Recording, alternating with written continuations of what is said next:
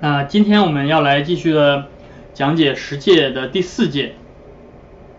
十诫是上帝的永恒的道德律的一个体现。那么作为基督徒，我们依旧有这样的责任来去照着上帝的诫命去遵行。就像我们的海德堡要理问答里面所说的，那些被圣灵重生的人。他们定义不仅照着一部分诫命，而是照着整个的诫命去过他们的生活。那么之前我们已经看到了第一届，告诉我们我们只能敬拜耶和华独一的上帝。第二届告诉我们我们只能以上帝自己规定的方式来敬拜他。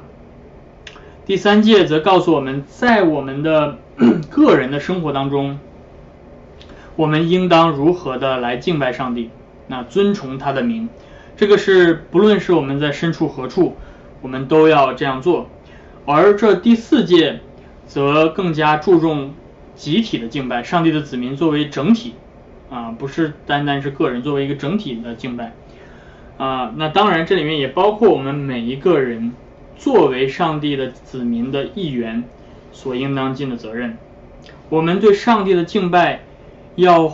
塑造我们自己的生活规律和时间，因为上帝是创造时间的主，因此我们的时间是属于上帝的。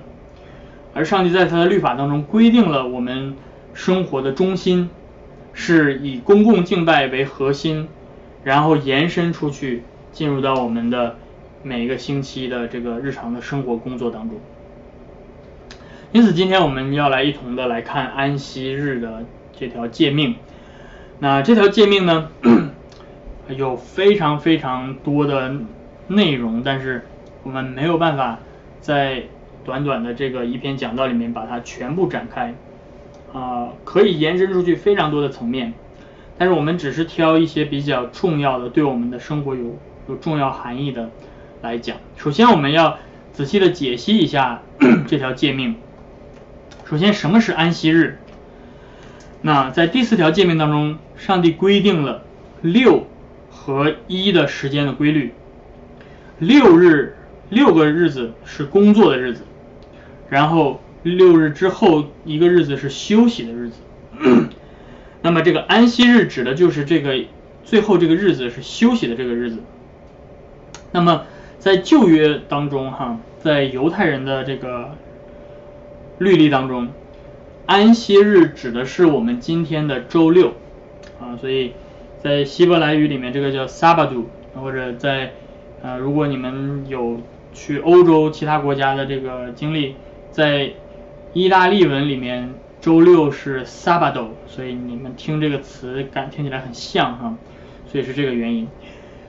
那在旧约里面的安息日呢，从整个圣经的啊，圣经神学的角度上来讲，旧约的安息日是为了预表基督里面的真正的安息，所以保罗在哥罗西书里面说，不拘是在饮食或节期、月数或是安息日上，都不要叫人论断你们，因为这些原是后面的事情的影子，那真正的实体是基督。哥罗西书第二章，因此基督是安息日真正的。啊，实体安息日是对基督的预表和影像。那么当实体来了之后，预表的影像便不再有了。所以今天随着基督的十字架上的死和复活，在新约当中，我们不再用旧约当中的周六作为安息日，而是以基督复活的日子，也就是主日，我们今天所说的主日。是七日的头一日这一天，作为基督里的安息日。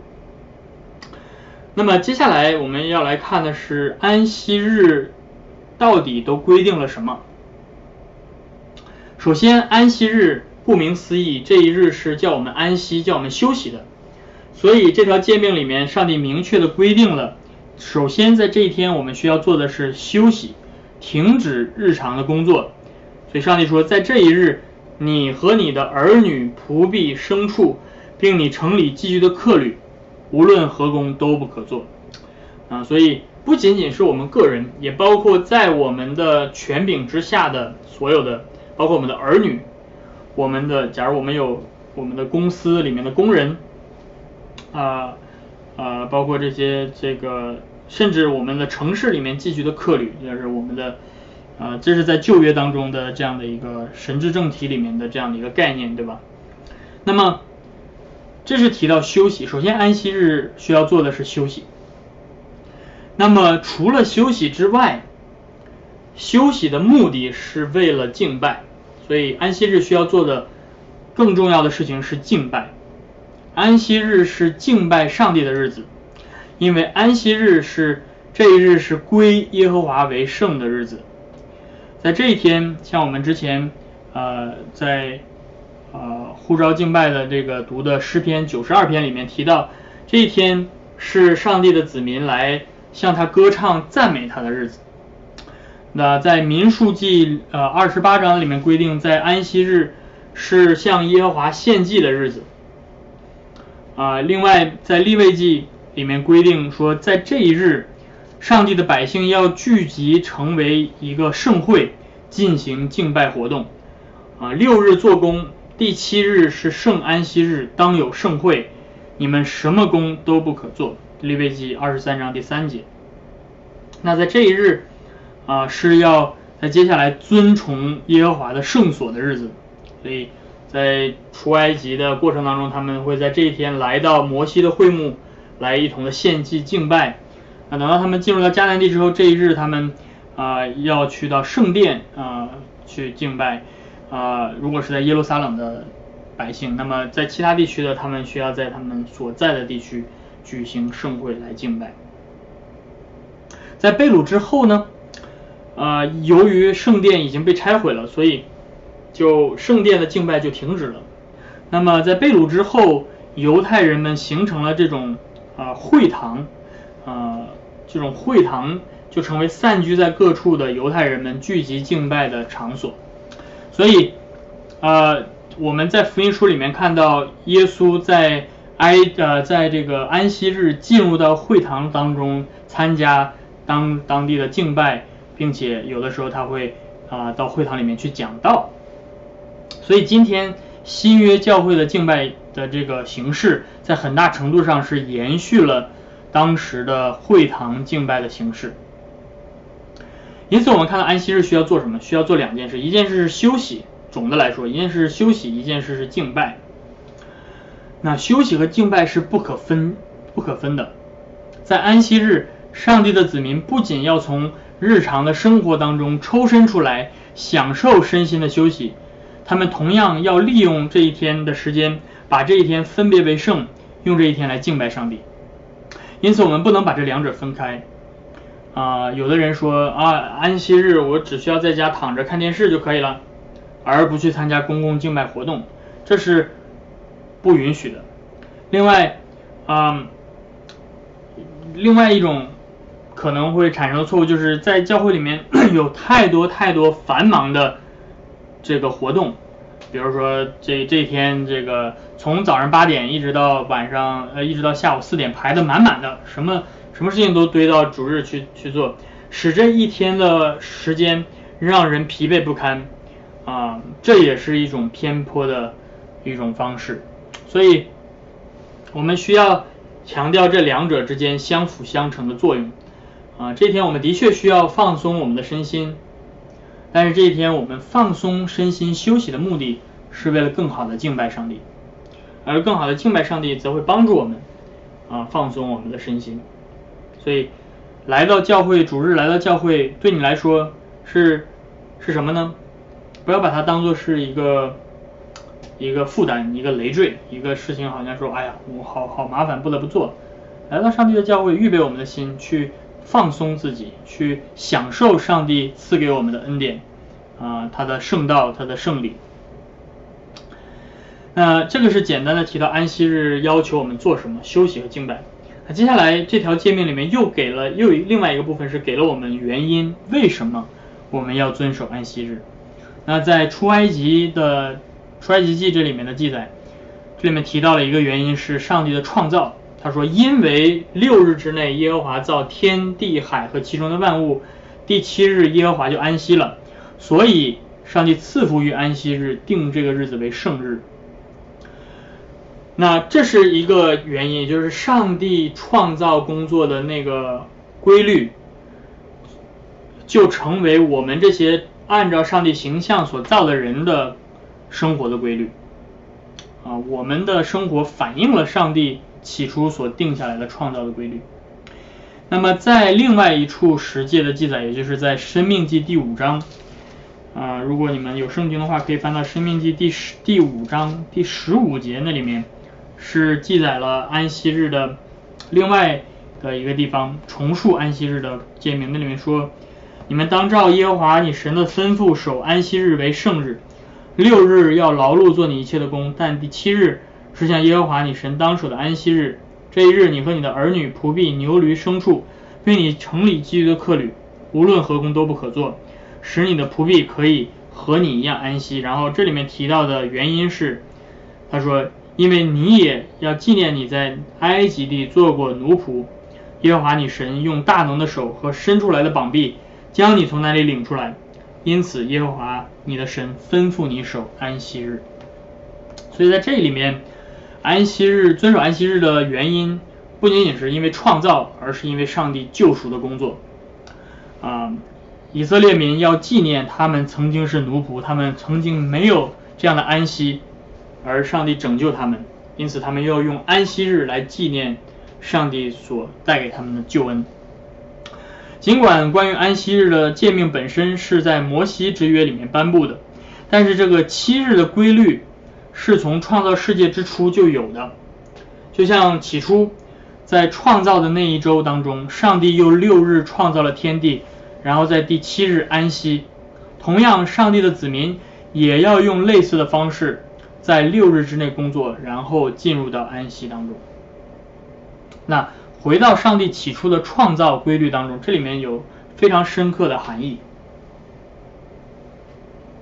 那如果我们仔细查考创世纪第一章到第二章，我们会发现，上帝做事是有一定的规律的，他不是没有章法、盲目的、混乱的上帝，他是一位有秩序的上帝。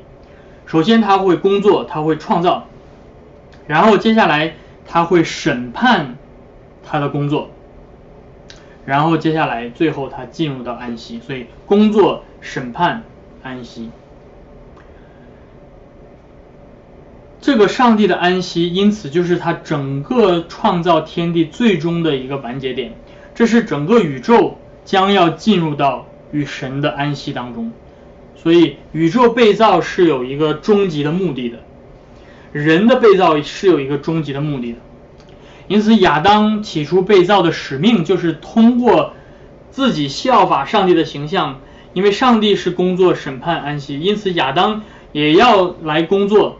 上帝给他一个工作的命令，这个在神学上往往被称为叫做行为之约或者叫工作之约。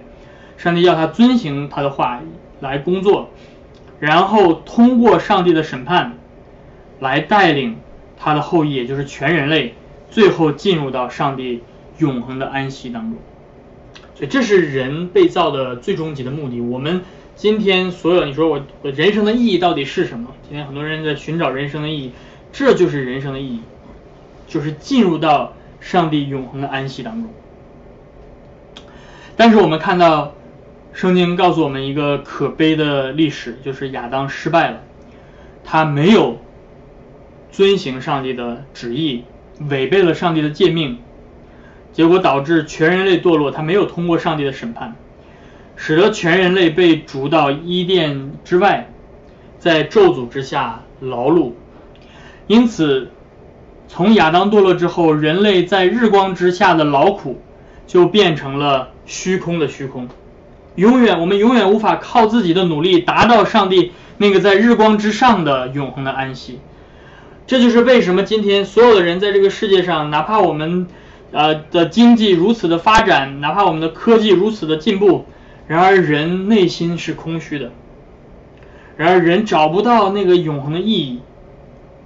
人们在各个地方去追逐、去寻找，但是最终就算是获得这个世界上最大成功的这些人，他们最终也没有办法在这个世界上找到那个真正的安息，就是这个原因，因为人堕落了，这个宇宙的意义，这个宇宙没有人没有按照上帝的设计，没有按照上帝创造的旨意去能够正常的运作，这就是原因所在。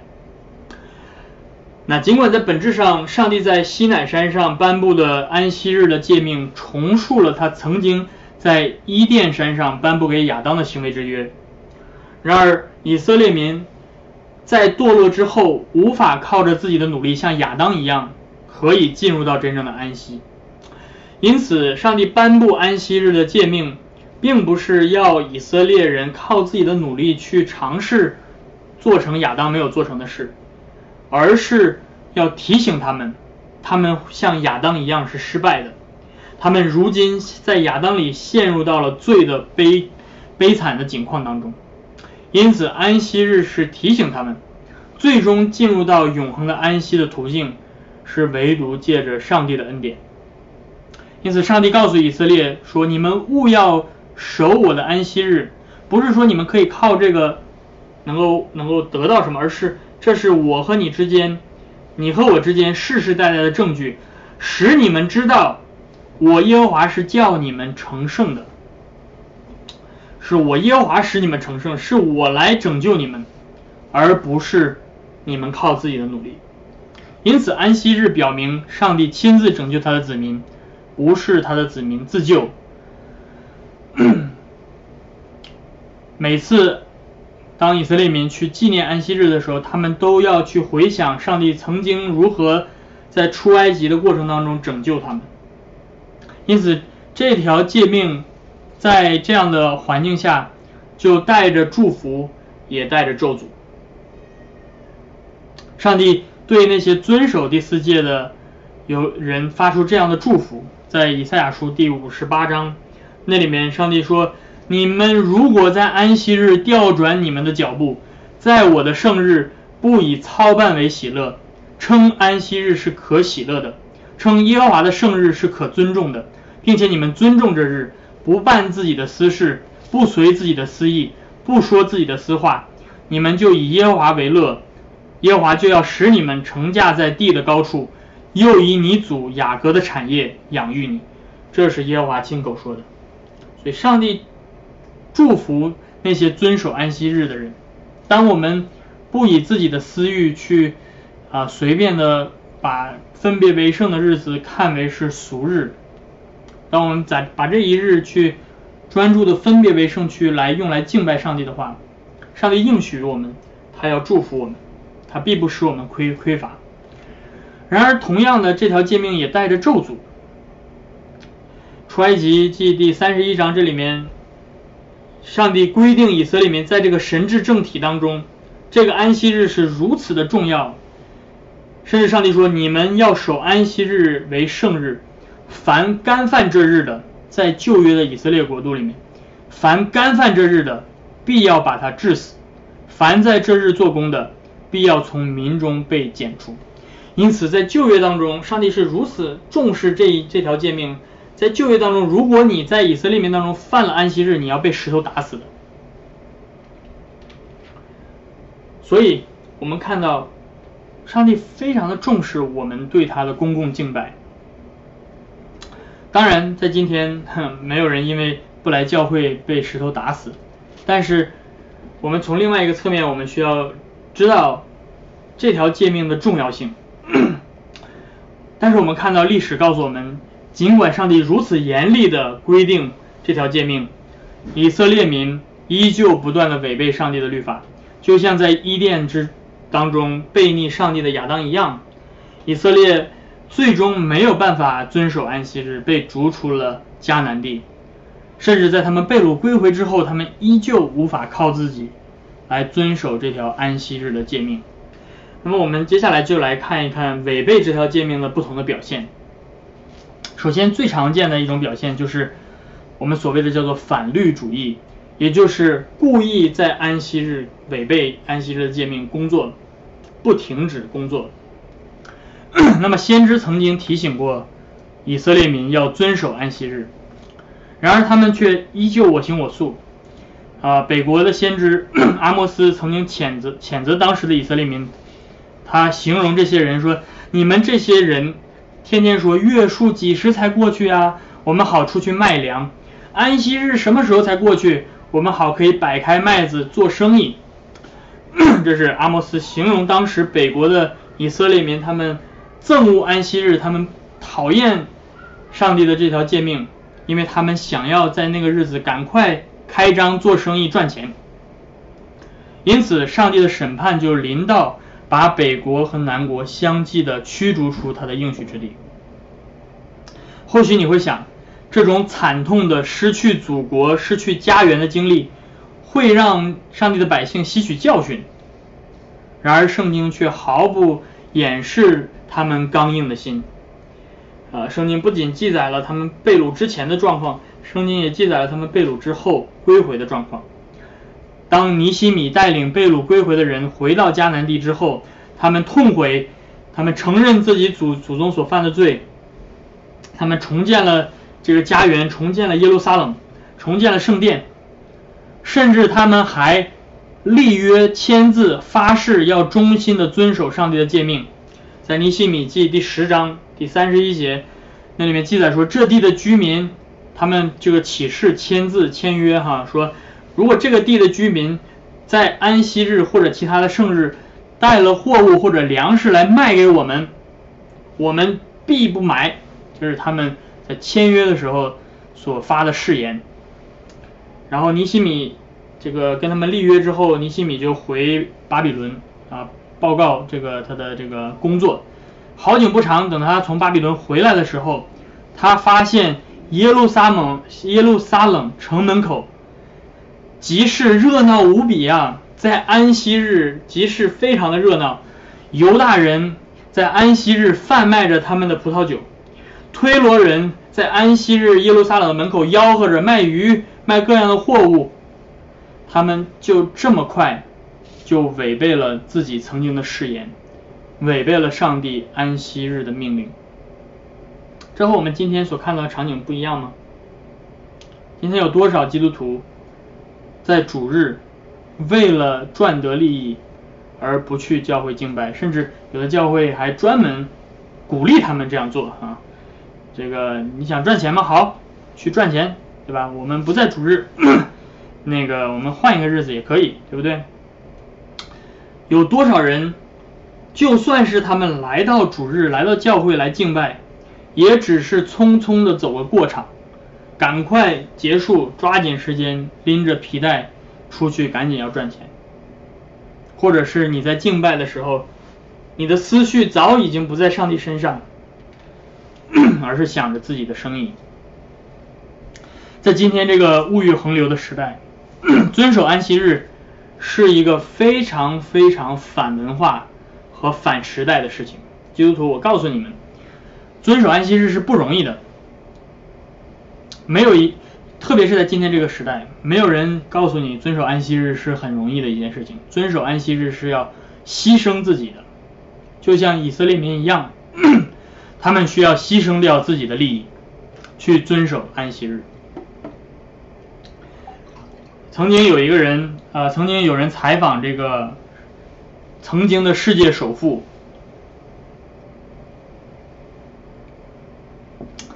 就是微软的老总，曾经的老总比尔盖茨。有人采访他，问他说：“你为什么不相信宗教呢？”你知道他怎么回答吗？他的回答是：宗教会禁锢他的 工作效率。他说，如果他不在周日工作的话，他会损失很多很多的钱。他说，周日的时间他工作的话，他会赚很多很多钱。你要知道。他一天，他每分钟所赚的钱，可能比我们一年赚的钱都多，所以他非常的重视他的工作效率，因此他不肯信靠上帝，是因为他不肯把自己的时间认为是属于上帝的，他认为他的时间都是他自己的，所以这就是原因所在，这是今天很多包括基督徒在内不肯遵守安息日的原因。因为我们不愿意、不肯信靠上帝，我们想要控制我们自己的一切。我们认为 安息日是我们的拦阻，我们巴不得把这条诫命从上帝的律法当中删掉。然而，上帝的律法不容我们挑三拣四，弟兄姐妹们，上帝的律法是不容我们挑三拣四的。他是主，我们不是主，我们不能规定他的律法应该是什么样，他来规定我们的生活应该是什么样。因此，我们应当以谦卑和顺服的心来回应。所以你们看到了吗？这第四届啊，其实说实话。这第四戒所规定的不仅仅是表面上的行为而已，你可能表面上 很遵守这条诫命，对吧？这条诫命直击的是我们的内心，这条诫命让我们看到我们到底内心看重的是什么，我们内心当中倚靠的到底是什么。所以今天我想邀请你反思一下你自己，你倚靠的是谁？用这条诫命来审视你的生活。你倚靠的是什么？是上帝吗？你愿意把这一天分别为圣归给他吗？还是你在依靠自己？还是你不肯相信他的应许？他说你要尊重这个日子，你要分别这个日子为圣，在这个日子不办自己的私事，专心以耶和华为乐，我就必养活你。你肯相信吗？因此，你看到了吗？安息日的诫命所要求的是对上帝真正的信靠，是我们的信心。第四诫不是一条可有可无的规条，而是检验我们信心的非常重要的标准。因此，基督徒们，上帝的子民，你们是否愿意勒住自己内心的私欲，把你们的生活交给上帝来看管呢？这个是。违背安息日的一个非常非常常见的表现，这这个是一种反对上帝律法的一个一个表现，就是反律主义在安息日啊不肯停止工作的表现。那么反过来还有另外一种对安息日的诫命错误的使用，我们可以称之为律法主义式的使用，就是法利赛人式的守安息日的方式。嗯，那么这种这种错误的使用安息日。有着一种敬虔的外表，有着一种敬虔的外衣，是人们常常很难察觉。那么法利赛人是谁呢？法利赛人是在两约之间出现的一一个犹太的教派，那他们非常严格的执行摩西律法。为了防止人们违背摩西律法，他们制定了一套非常详细的禁止事项，对吧？特别是围绕着安息日的这个这条诫命。他们规定了，比如说安息日不能做的事项，包括播种、锄地、啊纺织、生火、搬运啊等等等等等等。他们规定了很多写字啊等等，呃，所以他们规定的非常的详细，甚至他们说，比如说你织线啊，织毛这个纺织，你去织两一根线啊，你如果织一根线，是不违背第四条诫命的。但是如果你织了两根线，你就违背了啊！不是你在安息日呢写一个字是可以的，但是呢，如果你写超过两个字，就违背了安息日了啊！等等，他们规定了非常非常详细的这样的诫命。然后我们看到在新约当中，耶稣主耶稣严厉的斥责犹太呃这个法利赛人的这样这种做法。他们耶耶稣说，他们是在圣经之外，是在上帝之外设立了古人的传统，越过了圣经的界限去限制人的良心。他们这些法利赛人认为，如果一个人在安息日非常饥饿的时候用手去掐那个麦穗，就算是犯了安息日，因为他做了收割的工作。如果在安息日如果医医病，对吧？治好了耶像耶稣在安息日医治干枯手的人。这也算是工作，必须等到第二天才能去医病。在安息日，如果像耶稣之前治好那个瘸腿的，在安息日，然后他拿起被褥走路，法利赛人说这也是犯了安息日，因为他在安息日搬运东西。所以在这样的一个非常非常细微到这样的这样的规定之之之内，把上帝的律法之外包上了一层自己制定的这些规则。这种律法主义之下，安息日就不再是以上帝为乐的日子，而变成了一种禁锢，让人本来安息的日子变成了践踏人软弱的良心，让人无法安息的日子。因此，耶稣一语就戳破了这种虚伪的敬虔之下的这样的一个一个假冒伪善的现实。这是律法主义者们永远是这样的，律法像弟兄姐妹，律法主义者们永远是虚伪的，因为他们一定要把严格的律法应用在别人身上，但是对自己绝对不会应用同样的标准。也这是法利赛人所做的。法利赛人所做的是什么呢？他们自己的牛羊牲畜如果在安息日掉在井里了，他们都会去救的啊，他们都会把那些牲畜拉出来的。你说这算不算工作？哎，他们就说这个不算工作。但是呢，耶稣在安息日去医治这些病人，他们却说这是违背了安息日。你看到了吗？这是双重标准。所以耶稣说他们是假冒伪善的。以以法利赛人对安息日过分的要求，并不是上帝设立安息日的本意，而耶稣亲自告诉我们，上帝的本来的心意是什么。耶稣说，安息日是为人设立的，而不是反过来，人不是为安息日设立的，安息日是为人设立的。也就是说，安息日是为了叫人在这一日从劳苦。愁烦当中解脱出来，回到上帝面前来敬拜他，倚靠他，在上帝里面找到他们真正的安慰。因此，安息日的目的是为了让我们把我们的目光从这个世界和我们自己身上挪开，定睛在上帝面前。然而，法利赛人和反律主义者他们所他们所做的都是把我们的目光。从上帝面前挪开，移到自己的身上，所以这是很讽刺的一点，也就是律法主义者和反律主义者，他们所犯的是他们所犯的是同样的错误，那就是不倚靠上帝而倚靠自己。反律主义者是不管上帝，只顾自己；律法主义者同样，他们想要通过自己的努力，靠自己来得到上帝的祝福。他们只关心外表的敬虔，却失去了真正对上帝的依靠和信心。因此，弟兄姐妹们，我们要用在这个时候用这条诫命来审视我们自己：我们有犯了怎样的犯了怎样的过犯？有的人可能是倾向于反律主义，有的人可能倾向于律法主义。啊，但是不论你是有哪种倾向，今天回到上帝的面前，上帝呼召你，要来重新的审视上帝的律法，要来敬重、尊上帝的日子为圣，要来真正的依靠他，而不依靠我们自己。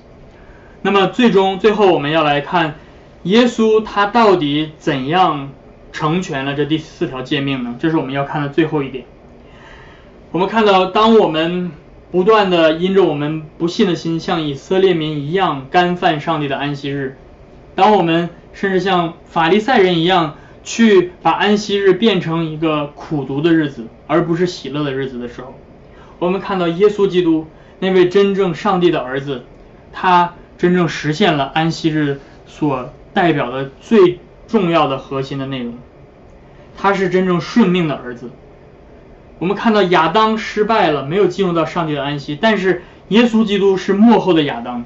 我们看到以色列民失败了，他们没有遵行上帝的安息的诫命诫命，但是我们看到耶稣基督是真正顺服的以色列，他完全倚靠上帝，遵行上帝的旨意，他在十字架上背负了我们一切的罪，承受了死亡的咒诅，然而他又以大能复活升天，进入到那个真正永恒的安息之中。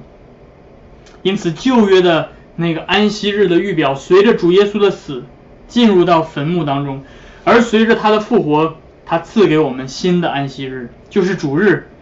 在基督里，我们找到了那位真正拯救我们的上帝。在基督里，我们可以通过信心而进入到那个真正的安息当中。就像希伯来书，我们今天读到希伯来书的作者所说的，上帝为他的子民存留的那个安息，就是他自己的安息。我们今天得以在基督里借着信心进入到那个安息当中，因为今天我们如今已经与基督一同复活，与他一同坐在天上，只等到我们最终得赎的日子。同样，与旧约呃的安息日相连的圣殿敬拜，也随着耶稣的到来不再有了。基督就是那个真正的圣殿，他是以马内利与人同在的上帝。因此，如今在基督里。我们都成为上帝的圣殿当中的活石，我们不再需要像旧约的立位祭司那样不停的用动物的血来献祭，因为基督才是一切献祭所预表的真实的实体，他是那位真正的大祭司，他不再用那个永远没有办法除罪的动物的血来献祭，而是用他自己的血，一次永远的洁净了上帝的子民。今天那个在地上的耶路撒冷。也不再是真正的圣城，而真正上帝之城就是耶稣基督所设立的教会，有基督亲自为他的房角石，甚至耶稣说阴间的权柄也不能够胜过他。在这座城里，上帝的百姓才能够找到真正的安息。今天只有你来到教会里，你你才能够找到真正的安息，因为每一个主日，我们来聆听上帝在基督里向我们宣告的福音。使我们那些被罪压伤、疲惫不堪的心得以真正的安息，并且我们能够领受圣礼，借着他所设立的饼和杯，耶稣亲自喂养我们饥渴、干饿的灵魂。就像他曾经在地上说：“一切劳苦担重担的人都到我这里来吧，我必使你们得到安息，因为我的担子是轻省的。”因为耶稣已经替我们完全的遵行了上帝的律法。为我们赚得了那个完美的义和将来永生的盼望，所以我们今天不再需要靠着自己，不再需要去依靠自己的行为去讨好上帝。我们今天可以完全的安息在耶稣基督里。每一个主日，上帝都通过圣道跟圣礼提醒我们，他所应许我们最终的新天新地，不是靠我们自己努力赚得的，而是耶稣基督已经靠着自己的努力。为我们赚得，并且白白的赏赐给我们的。因此，在基督里的安息日才是我们真正能够喜乐的日子。在基督里，我们才可以与诗篇九十二篇的诗人一样，一同赞美，说耶和华的作为叫我高兴，我要因你手的工作而欢呼。因此，弟兄姐妹们，让我们珍视这个在基督里的安息日。我们应当怎么做呢？首先，我们应当。顺服上帝，在这一日休息，从我们的日常工作当中抽离出来。安息日不是安息一个小时、两个小时，安息日是整个日子。我们要在主日这一天，从头到尾把它分别为圣，归给上帝。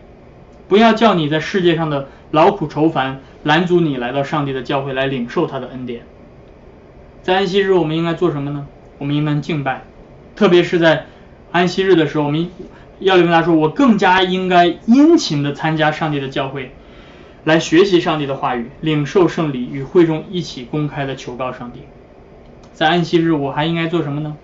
我还应该向人施行怜悯。亚里问达告诉我们，我在这一日要奉献，帮助穷人，啊，用我们的金钱来敬拜上帝。最后，安息日提醒我们，这个世界不是我们真正的归宿。我们的家乡在天上，我这一生的日子都要止息我的恶行，让主借着他的圣灵在我里面工作，这样我们在今生就能开始那永恒的安息。因此，弟兄姐妹们，愿我们真真正的重视在耶稣基督里的安息日，因为他曾经为了我们的安息而舍弃自己，他为了使我们获得真正的安息而钉在十字架上。因此，让我们把这一日都分别为圣归给他，来赞美他、荣耀他，那位坐宝座的和宝座上的羔羊。阿门。